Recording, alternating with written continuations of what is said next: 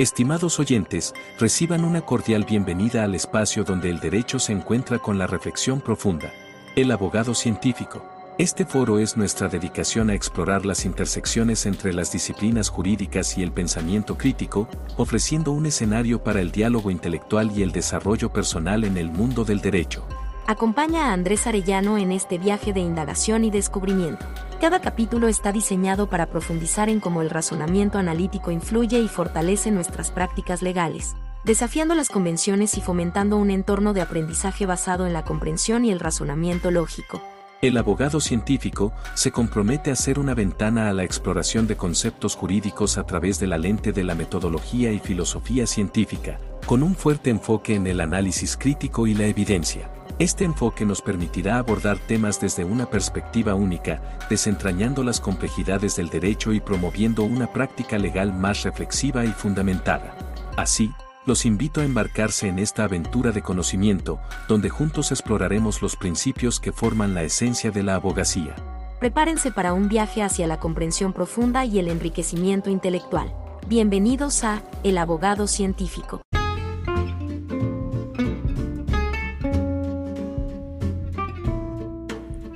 ¿Qué tal? Bienvenido a este episodio donde hablamos de todo un poco. En esta ocasión eh, vamos a hablar de el abogado científico. Trataré, trataré de dar un esbozo de qué entender por abogado científico, ya que revisando ahí la lista de los sesenta y pico episodios que tiene el podcast, hay uno, el primero pues es ese, ¿no? El abogado como, el abogado defensor como científico y luego están otros de si es científico el conocimiento que tiene un abogado, pero esos eran simples eh, esbozos. Bueno, el primero sí era un tanto un ensayo, ¿verdad? Que se ha ido modificando con el tiempo. Y el otro era pues, un ensayo breve de un par de, de ideas ahí, este, para practicar algunas cosas propias de, de estos temas de los episodios de los podcasts. Pero al tema que hoy concierne, trataré de explayar un poquito más ya esto desde mi punto de vista, que es eso del abogado científico, el abogado defensor eh, científico. Me acotaré principalmente a la cuestión penal, bueno, pues es el área que más, que mayormente domino, la que eh, llevo casos para, evidentemente, defensas. Asesorías jurídicas para víctimas casi no tomo. Tomo uno o que otro para efectos de mantener vigente y, en la práctica el conocimiento, pero mi enfoque es más en la defensa. Por abogado, y, y más en concreto como por abogado defensor, pues bueno, podemos entender que es una persona que realiza un estudio metodológico de un caso para construir una defensa. La defensa es en el sentido teórico como práctico o de despliegue de actividades dentro de un proceso y procedimiento penal aquí surge una primera cuestión, este tema metodológico. Y este está intersectado con el tema científico. A comparación de eh, la cuestión de un empirismo, la diferencia metodológica es que busca un ordenamiento, una secuencia del hacer. ¿sí? De ahí que el científico ordena y sistematiza sus actividades a través de cierto método, ¿no? Generalmente en libros de metodología se define el método como una secuencia de pasos y la metodología como la disciplina que estudia al método. Por tanto, el abogado científico en un primer momento utiliza un método concreto que está dentro de una metodología, ya sea cualitativa o cuantitativa, como la metodología cualitativa, ¿no? Se basa más en aspectos de racionalización de información, interpretación eh, conceptual Y bueno, la cuantitativa, que es propiamente ya medible de probabilidades, cuestiones estadísticas, etcétera, etcétera. Y dentro de esta, el método que se aplique y de alguna de estas dos metodologías, va encaminado también el tema de las técnicas, ¿sí? De el cómo realizar un paso del el método. Cómo realizar una entrevista, cómo redactar un documento, cómo observar cómo revisar documentos. Para esto hay técnicas, es decir, un cómo hacer ese paso. ¿Cómo reviso yo una carpeta de investigación? Para esto puede servir la técnica de revisión documental. Esta la utilizan, por ejemplo, historiadores. Esto se, es el ejemplo y cuando se revisa, por ejemplo, en fiscalía, eh, la carpeta de investigación, va y se observa un conjunto de documentos y extraen datos concretos, pero no datos que a mi experiencia, a lo que yo creo que debo de obtener, eh, no, sino a lo que los, la secuencia de actividades que la técnica me indica es lo que me va a propiciar la obtención de información de ese documento. Así se aumenta más la objetividad y se reduce la subjetividad en tanto leer o ver lo que yo creo que tengo que ver, sino que dejamos de lado esto y nos enfocamos en lo que tiene que hacerse con base en la técnica y acorde al método y la metodología. Es decir, acorde al que tengo que hacer en este paso dentro de una secuencia completa de pasos de determinado paradigma o forma de ver la investigación, la obtención, la secuenciación sistemática de mi quehacer en la actividad defensiva. Técnica, método y metodología. Bien, una vez identificados esto, Evidentemente puedes adherirle más cosas acorde a tu corriente teórica, tu propia visión particular. Yo solamente estoy haciendo una síntesis. No obstante, esta forma de llevar a cabo un análisis de información, una, una sistemática eh, práctica, vaya de un hacer algo, conlleva cómo decimos lo que hemos obtenido. Esto es, qué lenguaje vamos a utilizar. Vas a decir, bueno, pues yo puedo usar el inglés y el español, el alemán, el japonés, el chino, mandarín, sin problema. Sin embargo, no me refiero al lenguaje natural al que te vas a expresar, sino al lenguaje propiamente científico, a la forma de razonamiento. ¿Sí? Vaya, esa clase de pensamiento que vas a, a estar realizando. Va a ser con un lenguaje ordinario o vas a utilizar uno diferente. Porque las inferencias, o sea, esa actividad de carácter mental en la que afirmas una proposición sobre la base de otra u otras, conlleva la utilización de un lenguaje, de ahí qué lenguaje vas a usar, ¿no? Para realizar esas inferencias. Recordemos que el lenguaje natural suele ser vago, impreciso y, y muy amplio en cuanto a significados de una sola, de una propia palabra o de una palabra. Entonces, el lenguaje más acorde es el de carácter eh, lógico, pero esto conlleva a identificar las proposiciones que construimos a través de oraciones declarativas del lenguaje natural en el que soportamos las eh, formas de expresión como el que yo estoy utilizando en este momento es el lenguaje natural del español y si te fijas estoy teniendo que usar muchas declaraciones o muchas oraciones declarativas para expresarte una proposición que la proposición no es otra cosa más que eh, lo que las oraciones declarativas afirman al ser articuladas. ¿sí? Las proposiciones entonces no son entidades lingüísticas. Estas se desprenden de lo que se articula en una oración declarativa.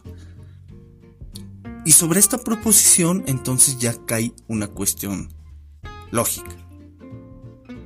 Eh, en este sentido, el utilizar un lenguaje lógico mediante simbolizaciones, ya sea lógica de enunciados, lógica eh, de predicados, lógica matemática como la teoría de conjuntos, este tipo de lenguajes ahorra dificultades, ¿sí?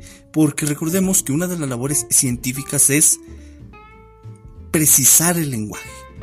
Y para evitar vaguedades requerimos simbolizar. Requerimos un metalenguaje que nos ayude a pulir, analizar, ordenar aquellas proposiciones que mediante el lenguaje natural realizamos. Entonces, esta parte es, considero yo es eh, relevante porque, por un lado, se economiza espacio, se aumenta la precisión y se establecen proposiciones netamente que pueden ser verdaderas o falsas y demostrables o no. Y esto ayuda a que en la inferencia, ya expliqué lo que es la, inferencia, se apliquen reglas muy concretas de un sistema deductivo. Este punto es medular por lo siguiente. Cuando, cuando estés platicando con otro abogado, presta atención a la forma en que está hablando. Si empieza a decir cosas como yo creo que, yo considero que, yo siento que, o a mi ver esto, a mi ver aquello.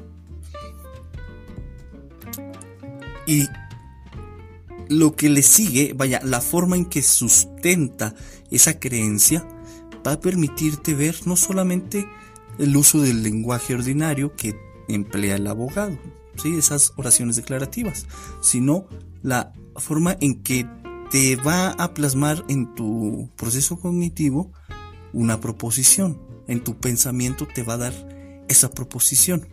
Y si es posible que esa sea verdadera, ahí te vas a dar, a dar cuenta en la forma en que se formula y si está llegando o no a una conclusión concreta, demostrable, verdadera, como te dije, o bien eh, falsa. En resumen, cuando escuches a un abogado hablar, si utiliza un lenguaje natural, entonces te va a estar tratando de dar una proposición. Luego, si es una, una, una argumentación proposicional, entonces afirma o niega algo. Si no pasa nada de esto, ahí tenemos un problema con el uso del lenguaje. Y posterior, el uso de la lógica en la forma de eh, reexpresar, de relacionar sus ideas, relacionar conceptos a través de esta serie de proposiciones, implica una exactitud y una coherencia. Las deducciones implican reglas de inferencia. Y volviendo a la lógica de predicados, tenemos por un lado, por decir uno, el, modus eh, tollens, el silogismo hipotético, etc. Este punto medular de las reglas de la inferencia ayudan a meterle rigor al lenguaje, a la deducción, vaya, a la construcción argumentativa que estamos realizando. Esta, esto que te vengo comentando está siendo medular y me estoy extendiendo, pero no me quiero atorar ahí porque estimo ya ha quedado claro la necesariedad de dominar este tipo de eh, argumentación y el uso de la lógica para simbolizar, ahorrar espacio, aumentar la precisión y exactitud, porque después de esto viene el uso y la cuestión semántica, ¿no? Darle un contenido, es decir, un significado, una referencia, eh, una, a, los aspectos de denotación que vamos haciendo para saber qué es lo que va a significar esos, por ejemplo, esa ley lógica, ese teorema que se ha deducido qué significa, cuál es su contenido en tanto aspecto, en, su aspecto jurídico, obviamente. Y bueno, otra cuestión del abogado científico no solamente es el uso de una técnica, método y determinada, dentro de determinada metodología, el uso de la precisión del lenguaje a través de lógicas, la simbolización, sino también que está orientado, lee, investiga sobre otras disciplinas científicas. Y aquí me voy a extender un poquito también. Cuando vas a un curso y, o incluso buscas en YouTube algún curso de teoría del caso, pues te va a salir, ¿no? Muchas eh, fiscales, jueces, abogados, etcétera, que te van a decir siempre lo mismo, lo fáctico, lo jurídico, lo probatorio. No obstante, eh, no te dicen en concreto qué es la teoría del caso. Y de ahí que empieza la confusión, pero por el uso del lenguaje que están teniendo, es decir, no están siendo claros. Y ante esa falta de claridad te ves obligado a buscar otras alternativas. Y entre esas, pues por eso estás escuchando este podcast. Cuando estás orientado por la ciencia, que es el punto, en, esos videos, en algunos eh, cursos, no te dicen exactamente a qué ciencia debes acudir, sino que te venden la idea de que la cientificidad se encuentra, la cientificidad de la investigación se encuentra por el uso de peritos. Que el psicólogo, que el criminalista, que el químico, que el biólogo, que el evaluador, etc. Esa es una verdad a medias. ¿Sí? Y por lo tanto es una falacia. Porque descuidan que el propio fiscal, el propio abogado, tienen que hacer una labor científica.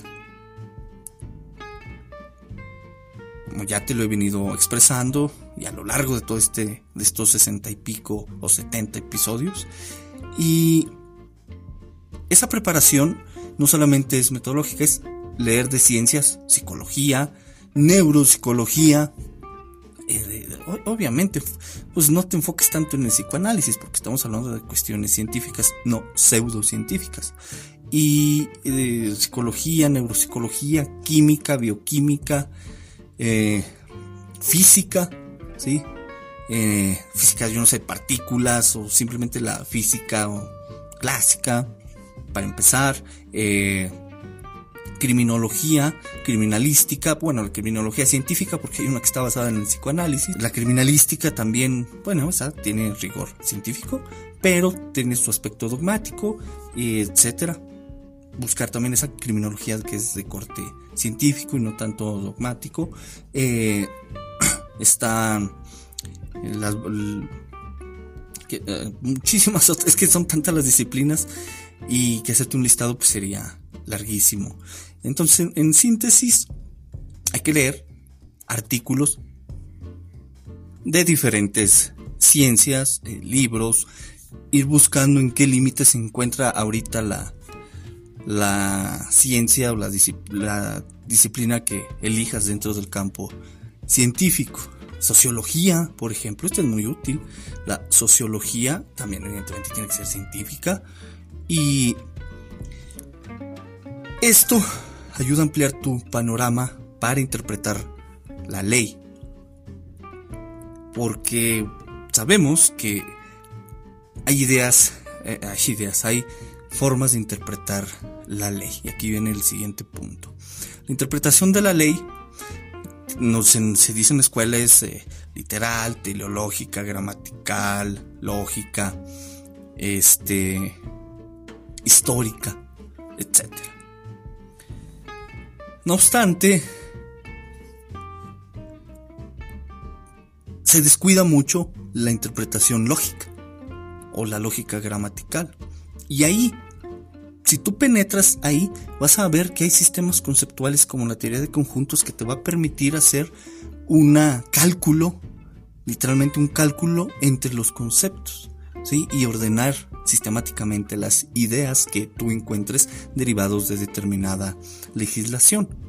Es complejo, evidentemente, tenemos muy poco material, pero sí hay. Si puedes encontrar tú, eh, por ejemplo, si le pones en Google Academic, en Google Académico, eh, te vas a encontrar un par de artículos interesantes, eh, pero vas a tener que poner palabras clave, ¿no? Como teoría de conjuntos, análisis de la ley, teoría de conjuntos, así. Y bueno, a ver qué te van, te pueden salir algunos. Ahora, esto, el utilizar la lógica y la interpretación gramatical, ah, también está la sistemática. Esto acuérdate, te va a ayudar a precisar el lenguaje, darle exactitud, coherencia, pero vas a tener que darle una semántica a, esos eh, símbolos, un significado, y ahí pues, pues vas a tener que buscar una teoría del significado que te ayude a darle eh, a tu sistema conceptual que estás construyendo de este carácter interpretativo de la norma jurídica eh, un contenido. Y eso no cualquiera te lo va a refutar. Ah, es que yo creo que la ley dice esto. No, o sea, espérate. Tú crees, pero ¿cuál es el fundamento de tu creencia? En el sentido de que es interpretación histórica. ¿Y por qué la histórica está mejor que la lógica? Porque no la complementamos. Y empiezas, pues, puedes destruir interpretaciones, sustentar la tuya y no cualquiera te la va a a, rechazar. Eh, al contrario, puedes dar incluso pie a que con tu interpretación se aplique alguna otra y bueno, se construye algo mejor o incluso la propia autoridad, ya sabemos que son muy astutos, pues tome ideas que tú has puesto y usarlas junto con su sistema doctrinal y, alguna interpretación, pues usarlos en tu contra. Eso eh, puede pasar, pero tú estás haciendo tu trabajo.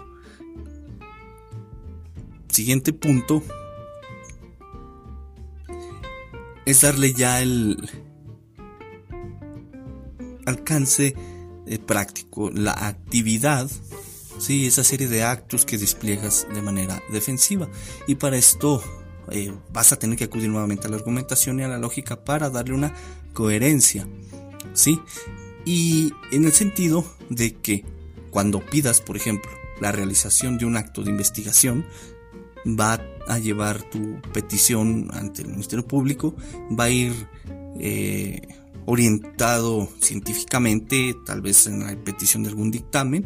Mira que aquí está una parte de el quehacer científico donde propones un dictamen con determinados puntos a dictaminar, ¿sí?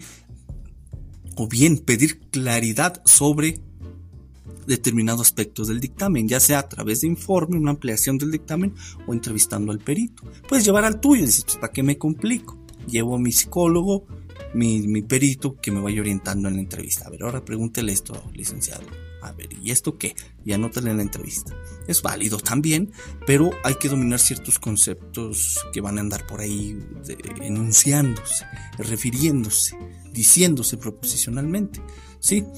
Que de la técnica del kinésica, que es del psicoanálisis, o que la etapa de desarrollo del niño, que la teoría de Piaget, etcétera, etcétera. Eh, criminalística, que el lugar del hecho, el lugar del hallazgo, etcétera. Y muchos otros conceptos, ¿no? Entonces, dominar esto es crucial porque tú estás informado por la ciencia pero a la vez esa información te, dota de una visión amplia del campo científico y a tu vez aplicas cierta metodología, método y técnica propiamente adecuadas a tu trabajo eh, como abogado. Complementas, aplicas y los resultados tú mismo los vas a anotar. Y lo que te trato de decir es que le llenes el ojo al juez que vea que tú como abogado, pues, si te pusiste a estudiar tu caso, que si manejas cierto lenguaje técnico, reduces tu subjetividad, aumenta la objetividad y tienes coherencia, precisión, exactitud, dotas de un correcto significado y alcance tus términos y das claridad a tu exposición. Que si hay ciudadanos que no te entienden, ese es problema del ciudadano. Tu trabajo es ante el juez porque el que te resuelve el caso es el juez, no el ciudadano ciudadano, bueno, ya podrá preguntar, podrá investigar ¿Me explico? Entonces no caigas en esa idea que te venden algunos de que tienes que ser simple en el lenguaje, pero tan simple que descuides las cuestiones técnicas que necesita el juez. Y también tú mismo para entender el, caso. Es, es, complejo esto, pero te estoy dando la, la idea. Esto ya va, vamos a ir más allá, porque si utilizas hipótesis, ya sabemos que una forma de empezar a construirlas es a través de la inducción. Esto a la inducción ya sabemos que le sumas una máxima de experiencia, eh, extraes consecuencias y planteas tu hipótesis y lo vuelves a deducir eh, consecuencias y ahí empieza la recabación de datos para ver si la hipótesis es correcta o no, ¿no? En este caso puedes establecer hipótesis de trabajo o unidades de análisis, ya puedes combinar ambas, o sea, ya es cosa de, de estilos y gustos. No obstante, a lo que arribamos es que tu trabajo como abogado esté precedido por una concreta idea de trabajo.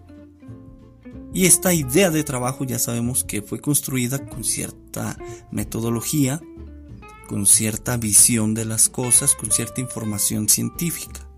Y el despliegue de tus actividades va enfocado, va encaminado a aquello que determinas en tu hipótesis o en tu unidad de análisis de tu caso. En resumen, el abogado científico es aquel que está informado por la ciencia y aplica una metodología, un método y una técnica concretas, es preciso en su lenguaje, ¿sí? Eh, evita las vaguedades del lenguaje natural, utiliza la lógica y, más precisamente logra simbolizar algunas proposiciones y luego las dota de un concreto significado, ayudado de las teorías eh, que domina en el campo jurídico, su forma eh, particular de, ver el mundo en este, en este sentido, ¿no? Y pues también van caminando cierta epistemología y esto para lograr que con información científica de diversas disciplinas, más la aplicación de un método propiamente a su quehacer como abogado, le preceda un conjunto sólido de conocimientos para establecer una hipótesis, una unidad de análisis y despliegue su actividad defensiva encaminada, enfocada y con un respaldo científico. Esto da calidad a tu trabajo, te da credibilidad y justifica evidentemente los honorarios que se cobren. Limita, tiene sus contras, te puede limitar los casos, pero aquí tienes que sopesar. Si quieres cantidad o calidad. El cliente quiere calidad entonces tú ya sabrás qué le ofreces. Esto es una síntesis en la que hablamos de todo un poco, o un poco de todo, y veamos que te he compartido un poco mi forma muy particular de ver la abogacía, de ejercer la abogacía, y a título personal me ha dado mucha satisfacción me ha ayudado a detectar a veces errores que cometía cuando ignoraba todo esto y aquellos errores que, detecté tras la revisión de casos muy anteriores, eh, también de, a veces propios, ¿no? Que algunas cosillas se presentan y dice, ah, caray, pues esto no es así, a ver, vamos a repasar metódicamente aquí está el error. Estoy siendo subjetivo o ya estoy prejuzgando los datos, etcétera, etcétera. Es eh, cuando el cliente, por ejemplo, por usar una analogía, le das el dictamen de su caso y le explicas cómo le hiciste y no nada más dices, no, es que por experiencia yo creo que cuando omites decir eso, que reduces todo a una simple experiencia, una simple obtención de datos sensoriales, y una medianona racionalización, pero de manera intuitiva, eh, en donde extraes conceptos y no los racionalizas todavía más con cierta estructura conceptual, teórica, lógica, sino con la experiencia y la intuición dices, pues su gano se, su, su gano se casa, su caso se puede ganar, o más bien su caso tiene posibilidades racionalmente de lograr un resultado favorable. Porque, mire que, y le dices, aunque no le entiendas, aplique este método, esta técnica, este procedimiento, este marco teórico, eh, la lógica me indica esto, etcétera, etcétera, y esto me arribó a esta conclusión. Entonces, eh, no es que yo crea que, sino que lo que apliqué me indica que puede pasar esto. Tienes que, eh, bueno, en mi caso yo les entrego un, lo análogo a un dictamen y adjunto va una propuesta de honorarios me ha tocado que hay veces que sí van con otro abogado, ¿no? Para ver si nos está haciendo uno nada más ahí echándole puro echándole crema a los tacos, decimos en México, que es que significa darse un ir más allá de lo que realmente se puede hacer, decir más de lo que realmente es, ¿no? Echarle crema a los tacos. Y me ha tocado, te soy franco, abogados que dicen que que para qué tanto, que para qué se sea tanto, que si su caso está muy sencillo. Bueno, los terminan contratando a, aquellos abogados que les dicen lo que quieren oír y algunos pues han llegado a acuerdos favorables, otros más han perdido y al final algunos siguen pautas que quedan plasmadas en ese en este anal, en este análogo al dictamen quedan ahí eh, plasmados y pues da, en cierto modo da gusto, ¿no? De que es información útil. Evidentemente se paga, el dictamen se paga.